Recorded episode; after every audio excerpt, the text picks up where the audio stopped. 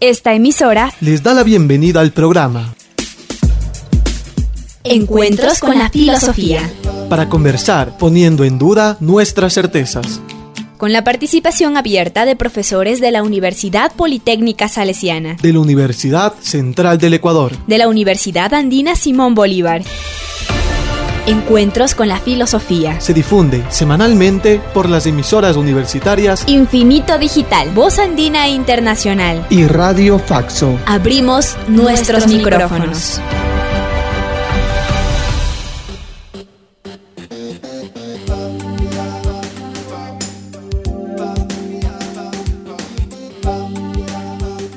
Bienvenidos y bienvenidas al programa semanal Encuentros con la Filosofía. Les saluda Miguel Macías. Encuentros con la Filosofía propone, con la colaboración de docentes universitarios, durante media hora eh, reflexionar un tema de la vida cotidiana desde una perspectiva filosófica. Saludo a Edison Aguilar Santa Cruz, con quien compartimos la conducción del programa. Hola Edison. Hola Miguel, buenos días. Es un gusto encontrarnos una vez más en este espacio de reflexión sobre vida cotidiana y filosofía. Más en estos momentos que a escala mundial vivimos encerrados en el miedo ante situaciones de alta incertidumbre que bien vale la pena repensar la cotidianidad humana desde la filosofía. Saludamos a Karina Torres y a quienes desde Voz Andina Internacional con los medios virtuales hacen posible estos encuentros.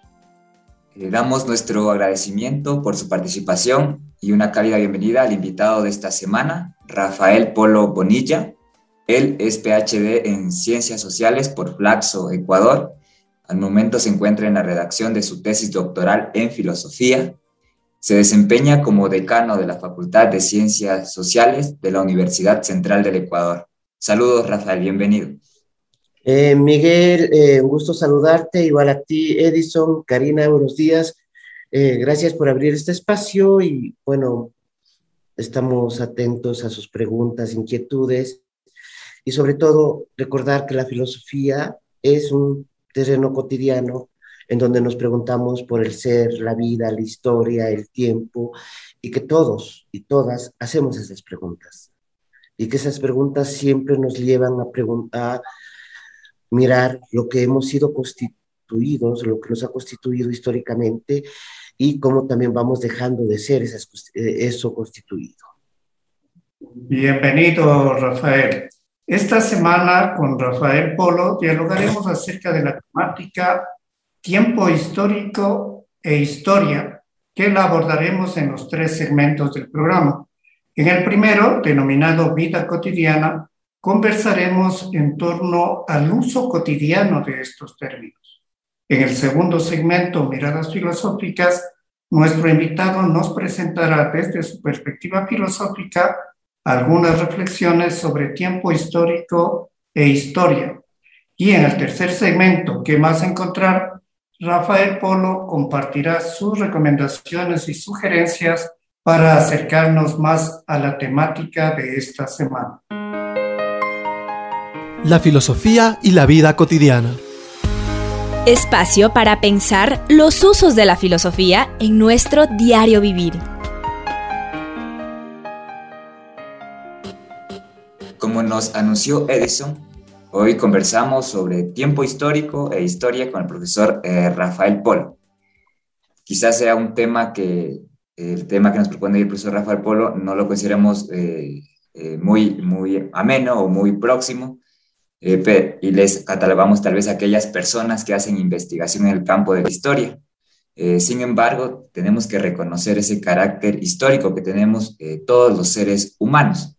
Y la primera pregunta que, que hacemos, Rafael, es sobre la necesidad de distinguir el concepto tiempo histórico y tiempo cronológico. ¿Hay alguna distinción, profesor Rafael? Bueno, muchas gracias. A ver, nosotros, en la vida cotidiana, los seres humanos eh, so- eh, vivimos asentados a el devenir de las cosas. Este devenir de las cosas, aparentemente, nosotros desde las comprensiones que desarrollamos, mostramos que van hacia algún lugar, hacia alguna finalidad, o construimos una finalidad. Y para hacerlo nos hemos hemos interrogado la naturaleza eh, en sus procesos naturales y también hemos interrogado la vida histórica y a partir de lo cual nos hemos planteado la idea de que los seres humanos somos seres temporales. ¿Qué queremos decir con eso? Que vivimos insertos en configuraciones y en contextos de prácticas que responden a un momento histórico determinado. Somos seres históricos en varios sentidos. Primero, nuestras acciones actuales afectarán sin duda alguna a las generaciones que vienen. Y por lo tanto, ahí hay una responsabilidad política, hay una responsabilidad ontológica y hay una responsabilidad ética. Esto de esta, esta capacidad de afectar que tenemos a las generaciones que vienen, queramos o no, ¿sí? Eh, seamos conscientes o no, eh, determina también modos de actuar, generan horizontes de comprensión y permiten ¿sí? elaborar relatos. Ahora, eso es lo primero. ¿Cierto? Vivimos insertos en un devenir. Vamos hacia algún lugar o suponemos que vamos hacia algún lugar. Ese suponemos va a, estar, eh, va a ser el espacio que va a ser llenado por respuestas religiosas, por respuestas políticas y por respuestas histórico-filosóficas. ¿Cierto? La religión nos va a decir que siempre retornamos al lugar desde donde eh, fuimos lanzados al mundo. Entonces hay una teleología, la teleología es una teleología que vamos hacia el futuro, pero regreso y tenemos ahí un tiempo religioso de carácter mítico. El tiempo mítico es un tiempo de retorno al pasado permanentemente, pero este retorno al pasado es un caminar hacia el futuro. El futuro es retornar al pasado. Es el tiempo mítico de la religión, es el tiempo mítico de las leyendas, es el tiempo de los mitos cotidianos, etc. El segundo tiempo, que es un tiempo que nace con el cristianismo, sí es un tiempo evolutivo, pero es un tiempo evolutivo que nuevamente retornamos al origen. ¿Sí? el tiempo de la salvación es un tiempo que ocurre al final, pero que me retorna nuevamente al origen de los tiempos, a la voluntad divina, a la voluntad de, la creación. Y luego tenemos el tiempo moderno, ¿cierto? Y en el tiempo moderno se establece una clara separación entre pasado, presente y futuro. ¿sí? El tiempo moderno es un caminar hacia el progreso constante y el progreso, en palabras de Kant, es un perfeccionamiento continuo de lo humano que se convirtió en el eje a partir del cual se establecieron los, los proyectos teleológicos políticos en forma de utopías en edad de la modernidad. ¿Sí? El futuro va a ser visto como el tiempo de realización del humano, como tiempo de realización de la técnica, como el tiempo de la realización de, eh, de la política en un lugar de humanidad donde la humanidad se va a reconocer a sí misma. Este ideal propio del siglo XVIII, XIX, cae en el siglo XX por las guerras, cae en el siglo XX porque se muestra que la tecnología tiene dos rostros, es decir, el, progreso, el tiempo del progreso tiene dos rostros, un rostro eh, que muestra cada vez un mayor dominio de lo natural por medio de la comprensión técnica, pero el otro rostro también del horror. Donde, donde se produce un desarrollo técnico, también se produce espacios de barbarie. Y eso lo va a ser reconocido fundamentalmente por filósofos como Walter Benjamin o en actualidad con filósofos como Peter Sloterdijk y otros. Esto lleva a la necesidad de pensarnos en el tiempo. Y este ha sido uno de los conceptos más complicados a lo largo del siglo XX. ¿sí? Recordemos que San Agustín decía que yo puedo saber lo que es el tiempo si no me preguntan. ¿sí? Puedo incluso vivirlo, pero el momento en que me preguntan qué es el tiempo, simplemente no sé lo que es. Esa indecibilidad, esa incertidumbre es constitutiva de la propia temporalidad. Ahora, el hecho de, ¿por qué la edad moderna? Porque la edad moderna ¿Por qué en la Edad Moderna el, el, tiempo se vuelve un problema filosófico y al mismo tiempo un problema político? ¿Por qué en la Edad Moderna? Porque es la edad de la conciencia histórica. Es la edad donde por primera vez tenemos una conciencia de que podemos actuar sobre la naturaleza, de que podemos actuar sobre el humano y que podemos determinar de alguna manera los futuros.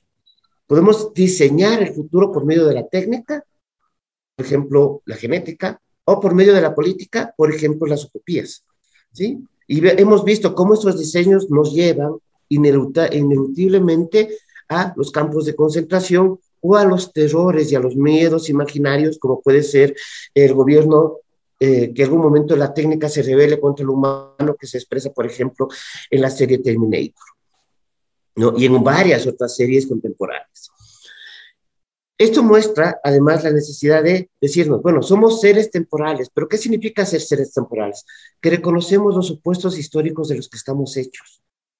Hoy sabemos que los supuestos históricos, que la historia no va hacia ningún lugar y que sin embargo podemos imaginarnos posibilidades de futuro. Hoy la historia ya no es teleológica. Hoy la historia ya no se muestra, ya, ya no camina de modo determinante hacia un final que nos espera, sea la democracia liberal, sea las formas comunistas.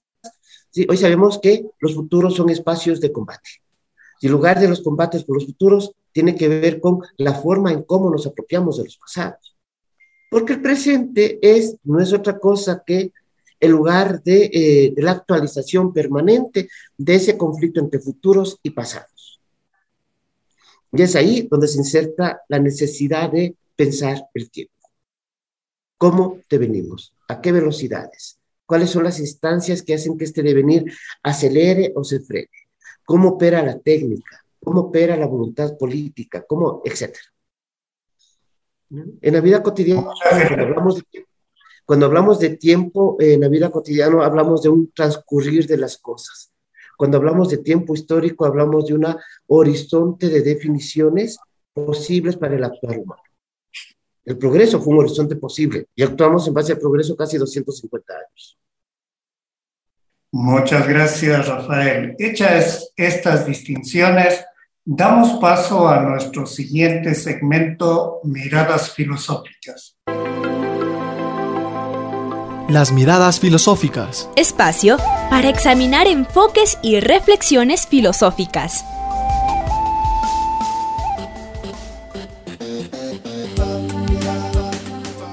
Esta semana en Miradas Filosóficas nos encontramos con Rafael Polo, quien eh, de manera resumida nos va a presentar cómo mira exactamente, específicamente, la filosofía al tiempo histórico e historia. Y la primera pregunta sería, eh, ¿cuáles son algunas de las principales eh, concepciones filosóficas sobre el tiempo histórico? A ver, yo diría que ahí hay varias. Primero, eh, reconozcamos algunas cosas. La historia, cuando nosotros usamos en la vida cotidiana la palabra historia, nos referimos a dos cosas, a, una narración de acontecimientos, a un tipo de relato a partir del cual nos damos eh, significado a los acontecimientos a partir de un, de un umbral de conciencia empírica. Y segundo, al transcurrir de las cosas, al acaecer. Entonces decimos, esto es histórico es un acaecer que marca una nueva ruta, un nuevo camino. Bien, ahora, en la historia puedes encontrar que hay eh, una filosofía, de la, la, idea de una filosofía de la historia es estrictamente moderna. Nace con Voltaire, con Vico y con Marx. Es decir, esta posibilidad de que a través de la conciencia podamos determinar lo que somos y lo que podemos ser, o el despliegue de ese somos en el ser posible, ¿sí? es propiamente moderna y surge con idea del progreso. Una, una, una filosofía de la historia moderna es la filosofía del progreso, la idea de que hay una permanente perfectibilidad desde la razón de lo humano y un permanente dominio técnico y matemático de la naturaleza que se expresaría en la producción de instrumentos tecnológicos que produce la ciencia y que, y que genera la industria, y la industria genera el Estado, etc. Uno, esa es una, una filosofía de la historia. Otra filosofía de la historia es la filosofía de la salvación. Y si ustedes se fijan, la filosofía de la salvación es elaborada por la patrística. Sí, y los padres, los padres de la iglesia y todo lo que fue la iglesia cristiana desde el concilio de Trento en adelante, ¿cierto? El mundo, el, el ser humano no se, se, se salva solo, como un momento de eh, purificación de sus pecados. Pero para purificar el pecado el ser humano debe pecar, caso contrario no se salva. esa es la paradoja del cristianismo, que no es purificarte, sino invitarte a pecar para que a través de la purificación tú te salves. Ahí hay una filosofía de la historia, que es la filosofía de la permanente eh, redención por medio de la liberación de la culpa eh, y la aceptación del castigo. hay una filosofía del castigo la historia como castigo y la historia como salvación van de la mano. En actualidad, el siglo XX, como te decía, es un siglo de grandes combates del concepto de tiempo. A ver, esto está ligado también a lo que sucede en la física. En la física en el siglo XX se rompe con la idea newtoniana de un tiempo eh, universal, de un tiempo eterno, y pasa de un tiempo absoluto, y pasamos a esta idea de un tiempo relativo. Pero un tiempo relativo dentro de marcos de referencia de comprensión, un tiempo relativo dentro de marcos de referencia de acción. Y eso modifica el concepto de historia eh, de tiempo en la física, que obliga a la, a la filosofía a modificar el concepto de tiempo, y eso es, y eso es lo que hace Heidegger. Heidegger, si, leemos varios de sus cursos, Heidegger está atento a las discusiones que, están que hay en la matemática, que hay en la astronomía y que hay en la física con respecto al problema del tiempo. Porque el tiempo histórico es fundamental en el ser. Incluso Heidegger, el tiempo y ser, posiblemente la obra más importante del siglo XX, o por una de las obras más importantes del siglo XX, dice, entre otras cosas, que el ser humano es el único animal que temporal. ¿Qué quiere decir eso? que introduce tiempo en los objetos, que introduce tiempo en los procesos naturales, pero es un tiempo humano, es el tiempo de la conciencia de la realización de los objetos, el tiempo de la conciencia de la realización de los fenómenos psíquicos, de los fenómenos animales y de los fenómenos naturales. Ese tiempo, sin embargo, no es el tiempo humano. El hombre vive un tiempo que le es propio, el tiempo de la vida histórica. Y este tiempo de la vida histórica está ligado a la producción de las formas de vida, ligado a la producción de las formas de socialización y ligado también a la producción de las comprensiones filosóficas, científicas y políticas. No hay política sin ciencia y sin historia. Entonces, ahí con Heidegger estableces también la necesidad de diferenciar entre el tiempo histórico y el tiempo cotidiano. El ser humano es un ser que vive digamos, eh, constreñido por los dos tiempos, el tiempo de los grandes procesos, de las estructuras y el tiempo de las interacciones cotidianas. Ambos tiempos producen regularidades. El tiempo de las interacciones cotidianas producen rutinas, pero las rutinas tienen un soporte estructural eh, que permite la repetición de las lógicas estructurales. ¿Sí? Y sin embargo, en ambos tiempos se introduce el azar, en forma de juego, en forma de eh, de desvío, es como que el clinamen produce algo inesperado. Según estas eh, reflexiones de Rafael, ¿cuál es la importancia del tiempo histórico y la historia en la construcción de la narrativa histórica? El tiempo histórico nos da la idea de un lugar ah, al cual vamos a llegar, o de un lugar donde suceden las cosas eh, con cierta duración. ¿Cuánto dura eh, una guerra? ¿Cuánto dura el capitalismo? ¿Cuánto dura eh, una epidemia?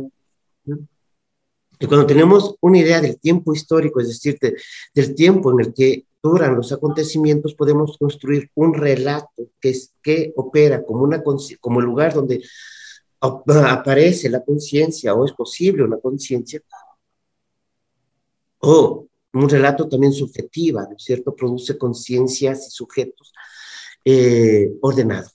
O sea, la idea del tiempo histórico nos da un orden para relatar. El tiempo del mito nos da un orden circular.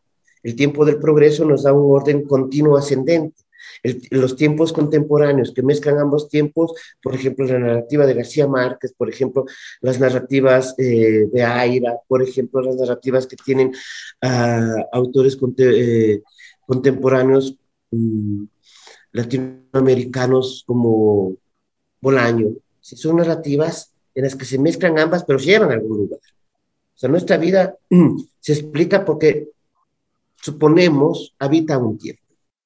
Sea, no podemos imaginarnos la vida humana fuera del tiempo.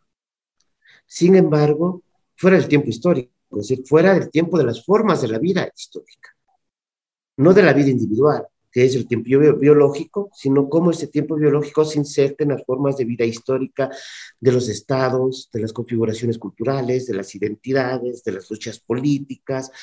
Eh, piensa que cuando hablamos de desubjetivación, por ejemplo, en el lenguaje que usa Rancière, estamos destruyendo un, un modo de vida propuesto por el Estado, un tiempo de vida propuesto por el Estado y producimos cierto desorden. Necesitamos producir ese desorden para generar otras formas de vida alternativas. Bien, hay una pregunta muy eh, curiosa en el sentido de que en las discusiones acerca del capitalismo se dice que uno de los inventos más importantes, uno de los instrumentos más importantes fue la introducción del reloj para controlar el tiempo de producción y la vida misma. Y ahora se dice que el teletrabajo lo que hace es volver a reestructurar el tiempo vital y el tiempo de producción. Que en este sentido, ¿cuál sería esta relación entre tiempo histórico e historia y cuál sería la narración que se podría producir ahora? Eh, a ver, digamos algunas cosas. Cuando se introduce el reloj, se produce un tiempo abstracto pasamos del tiempo concreto, de las, eh, del clima, de los gallos, fíjate que los gallos marcaban el tiempo, de actividad cotidiana de los seres humanos, las crecientes y las estaciones marcaban un tiempo, ¿sí? Pero el reloj lo que hace es introducir un tiempo abstracto que permite que varias eh, regiones distintas mm, de un estado se conecten en un mismo tiempo productivo donde entonces donde en un sector se hace X, producto que se necesita en otra región para producir cierto tipo de máquinas y van coincidiendo. El tiempo abstracto del reloj hace eh, que las actividades de regiones muy distintas de un estado se conecten en una misma actividad social y eso genera cierto tipo de mercados. El tiempo actual es un tiempo global. El tiempo, el tiempo que vivimos actualmente es un tiempo globalizado. El teletrabajo responde al tiempo global, no responde al tiempo cotidiano. Y introduce ciertas, eh, digamos, ciertos ritmos en lo vida cotidiano, pero de realización de actividades productivas, actividades técnicas, actividades educativas. Eh, en medio de todo ese proceso, el, hemos pasado del tiempo de los estados. Hoy, hoy no, no, nos conectamos con el tiempo productivo inmediato, sino con el tiempo global de la producción. O sea, nuestras actividades deben coincidir con cierto de lo que está pasando con, en Asia, de lo, en ciertos países asiáticos, en ciertos países europeos, para la producción de ciertos debates, por ejemplo, para la producción de ciertos eh, de ciertos artefactos cotidianos como zapatos, automóviles o, o refrigeradoras inteligentes, o la forma en cómo configuramos el, la forma del Estado. El tiempo hoy em, aparentemente es más importante, es más em, fuerte que el tiempo, que el espacio, ¿no? Hay la sensación de que el espacio se ha reducido porque podemos conectarnos con cualquier lugar del mundo en milésimas de segundo. Y sin embargo, estamos viviendo la ilusión del tiempo real, traducido por los aparatos. Aunque, aunque aparentemente estamos conectados, no estamos tan conectados. Y eso está atravesado por una serie de, de juegos de, eh, de, imaginarios fuertes, eh, de reivindicaciones eh, individuales, étnicas, políticas, de reivindicaciones locales, pero que solamente lo puedes hacer en un terreno global. Más bien, lo que se va mostrando ahora es cómo, las, cómo los estados nacionales dan paso a, a, la pervivencia de maquinarias nacionales, que responden a la lógica de la globalización. Y el tiempo global es un tiempo abstracto. pongo un ejemplo. Hoy, hoy medimos, hoy hablamos de metros, kilómetros, etcétera, pero es una medida que en, en América Latina empieza a tener mucha vigencia a partir de los años 50, 60 y en el Ecuador a partir de los 70 Fijémonos que eh, el sistema métrico internacional empieza a introducirse en el mundo a, finales del siglo XIX y que hoy todo el mundo usa el metro. A mediados del siglo XIX cada país tenía la yarda, el codo, el pie, la vara, etcétera, medidas. Solamente te pongo por caso. Eh, eh, se me fueron las fechas.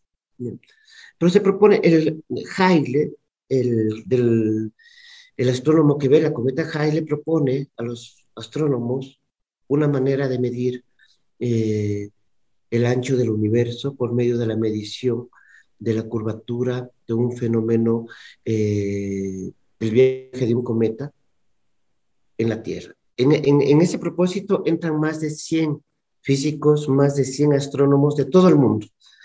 ¿sí? Y es una aventura científica eh, en la que se atraviesan los, la ciencia atraviesa los problemas políticos, las guerras. Entonces, viajan astrónomos de Francia, Inglaterra, Alemania, a, todos los lugares del mundo. Ven el fenómeno, en dos días lo, lo, lo anotan, hacen las notaciones de sus observaciones, pero las notaciones de sus observaciones tienen que ver con los sistemas, con los sistemas métricos de cada una de sus naciones. Entonces eso después tiene que traducirse al sistema métrico internacional para ver qué es lo que midieron. Porque en el siglo XIX no hay una medida común para la humanidad. Hoy tenemos el metro como medida común para toda la humanidad. Y eso va a suponer cierto orden de entender las cosas. Lo que sucede con el sistema métrico internacional sucede con la industria, sucede con la ciencia, sucede con la política. Y ahí eso también va a mostrar ciertos límites y por eso surge el multiculturalismo, por eso han surgido las propuestas como la interculturalidad o eh, ciertos retornos a miradas premodernas, esencialistas como el discurso de colonia. Nos trasladamos al tercer momento, ¿qué más encontrar para indagar cómo continuar las reflexiones acerca de tiempo histórico e historia. ¿Cómo seguir las búsquedas? Espacio de más preguntas.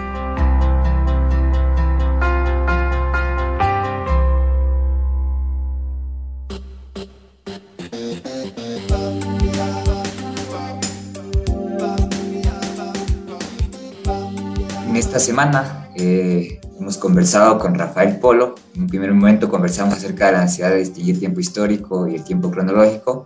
Luego nos ha hecho eh, eh, unas aproximaciones eh, a la perspectiva filosófica de tiempo histórico e historia. Y nos gustaría solicitar que nos recomiendes algunos textos o algún material para profundizar en estos dos conceptos, Rafael. Mm, hay varios textos. Hay un texto último que se publicó, que publicó una antología sobre Reinar Kosele, el, historiador y filósofo de los, de los conceptos, hechas por Elías José Palti hace dos meses por el Fondo de Cultura. Se llama justamente así Koselek, el tiempo. Eh, tenemos un, un, un, conjunto de textos alrededor de eh, el tiempo de Reinar el pasado futuro, que es el clásico para ver el problema de historia de los conceptos, la definición de la cultura de Bolívar Echeverría, Ser y tiempo de Martin Heidegger, em, la formación de la clase obrera inglesa de P. Thompson. Son textos que abordan diversas eh, entradas donde tú puedes encontrar eso, ¿no es cierto? Hay un texto sobre el tiempo de Shagatali, Mm, eh, sus ensayos sobre infancia e historia de Giorgio Agamben, eh, etc. Entonces ahí tienes varios textos. Pero si me pides así tres, yo diría, bueno, en principio el primero sería eh, Infancia e Historia de Agamben, definición de la cultura de Bolívar Echeverría y, la, recopilación hecha por Elías José Palti sobre Cosec. Quedan muchas inquietudes para cerrar este encuentro, preguntamos qué otros términos y conceptos están vinculados al tiempo histórico e historia. A ver, el, de temporalización, por ejemplo, el de temporalidad, son dos conceptos que no son lo mismo. Eh, el de conciencia histórica, el de estructuras temporales, eh, el de percepciones, eh, el de sociedad, o sea, están ahí contenidos varios, varios, el de progreso, ¿sí? el de mito, el de actualidad, el de lo contemporáneo, porque hay que distinguir entre lo contemporáneo y lo actual, eh, etc. Muchas gracias, eh, profesor eh, Rafael. Concluimos este encuentro semanal con la filosofía con nuestro agradecimiento a ustedes, Radio Escuchas, al invitado de esta semana, Rafael Polo, y a Carlos Minango y Karina Torres en la cabina de radio Voz Andina Internacional. Recuerde, eh, recibimos sus comentarios y sugerencias al correo electrónico encuentros con la filosofía gmail.com. Hasta el próximo encuentro con la filosofía.